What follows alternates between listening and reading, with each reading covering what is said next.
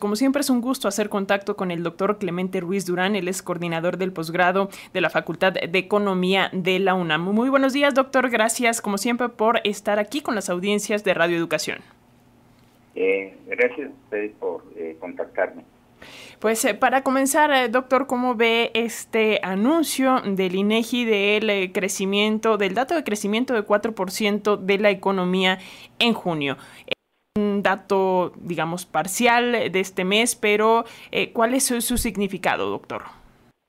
Bueno, eh, creo que son buenas noticias, ¿no? De que las cosas van mejor en México. Eh, sin embargo, ese es un indicador adelantado, ¿no? No es el indicador del Producto Interno Bruto, ¿no? Entonces, ¿qué es lo que vemos aquí, no? de acuerdo a los a diferentes indicadores, eh, tenemos un crecimiento del, eh, del Producto Interno Bruto aproximadamente de lo que usted mencionó, pero está básicamente comandado por la cuestión de los eh, servicios, ¿no? No tanto la industria, ¿no? La industria eh, en este trimestre no, no, no le fue tan bien y los servicios sí. Ahora, esto aumento en los servicios y en el, sector terciario en general está muy impulsado por el alza en los salarios y por otra cuestión que es las remesas, ¿no? Las remesas que han estado llegando al país han sido eh, sumamente importantes y entonces esto está impulsando un consumo mayor y eh, el sector servicios es el que se está beneficiando. Ahora tenemos que recordar también que es, es mediados de año, ¿no? Entonces el turismo se incrementa mucho por parte de eh, los extranjeros, ¿no? Porque son las vacaciones en casi todo el mundo, ¿no? Entonces lo que hemos tenido es un gran repunte por parte del turismo, ¿no? Y lo que eh, preocupa, ¿no? Es de que la, el sector eh, manufacturero no no tuvo el comportamiento que se esperaba, ¿no? Sino que bajó de respecto al trimestre anterior. Entonces, eso de las manufacturas, bueno, pues eh, lo que puede eh, señalar, ¿no? Es una eh, situación de resistencia de la economía en ciertas áreas de crecimiento, ¿no? Tomar este, eh, digamos, anuncio hace algunos días de que México es el eh, país con el mayor aumento salarial de los países eh, miembros de la OCDE. Vaya, que hay que, hay que tener en cuenta este... Que, la serie de incrementos ha sido constante, pero que a final de cuentas México tiene de los salarios más bajos de la OCDE y de los que más horas trabajan, ¿no? Así es, es decir, eh, vamos encaminados a una recuperación de los niveles salariales, pero todavía los salarios son, eh, el salario promedio es más bajo, ¿no?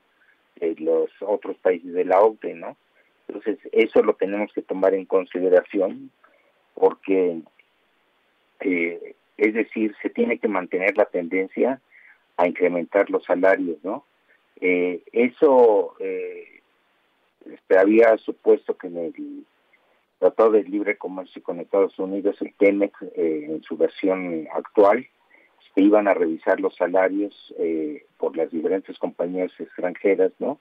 Para que cuando menos se pudiera tener un salario de 16 horas la hora, ¿no?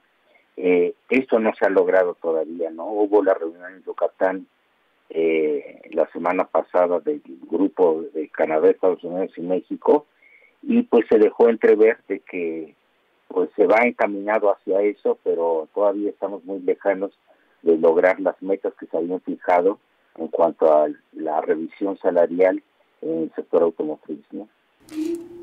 Eh, finalmente, doctor, eh, agradeciéndole mucho estos minutitos, hay un poco de debate en torno a si México gana o pierde con este superpeso, porque bueno, pues eh, el dólar desde hace mucho tiempo no andaba en, entre 16 y 17 pesos. Entonces, ¿cómo tomar esto? ¿Qué implica esto para la economía mexicana?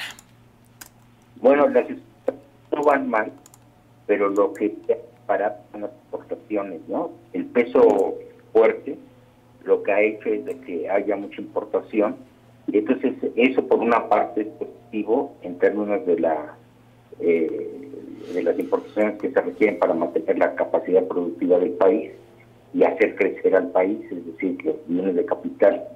Pero por otro, también hay mucho bien de consumo y entonces esto, el peso, lo que nos está dando, ¿no? Pues es eh, un efecto eh, excesivo para depender de las importaciones para el crecimiento del consumo, ¿no? Pues eh, vamos a, tomar estos datos a consideración, doctor Clemente Ruiz Durán, de la Facultad de Economía de la UNAM. Y si nos lo permite, como siempre, seguimos en constante comunicación para seguir analizando estos temas económicos.